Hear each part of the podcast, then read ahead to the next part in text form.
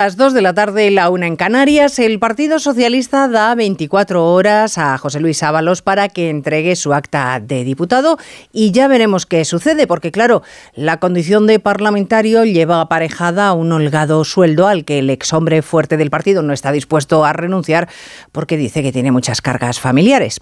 Estos son los futuribles. ¿Qué pasará? Los hechos contrastados a esta hora son que el Partido Socialista no le retira la militancia ni explica si han llegado llegado a algún acuerdo con Ábalos para sustituir los emolumentos del Congreso y que en el Partido Socialista, salpicados por las comisiones en la venta de mascarillas en lo peor de la pandemia, han puesto el ventilador, esto también está contrastado, para tratar de extender la sospecha también sobre el Partido Popular. Extender la basura o cobrarse una cabeza en un intento de poner un cortafuegos para que no se calcine el partido entero en un caso que claramente amenaza con ser la Gürtel del Partido Socialista.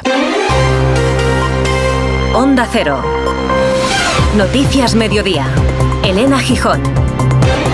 Buenas tardes.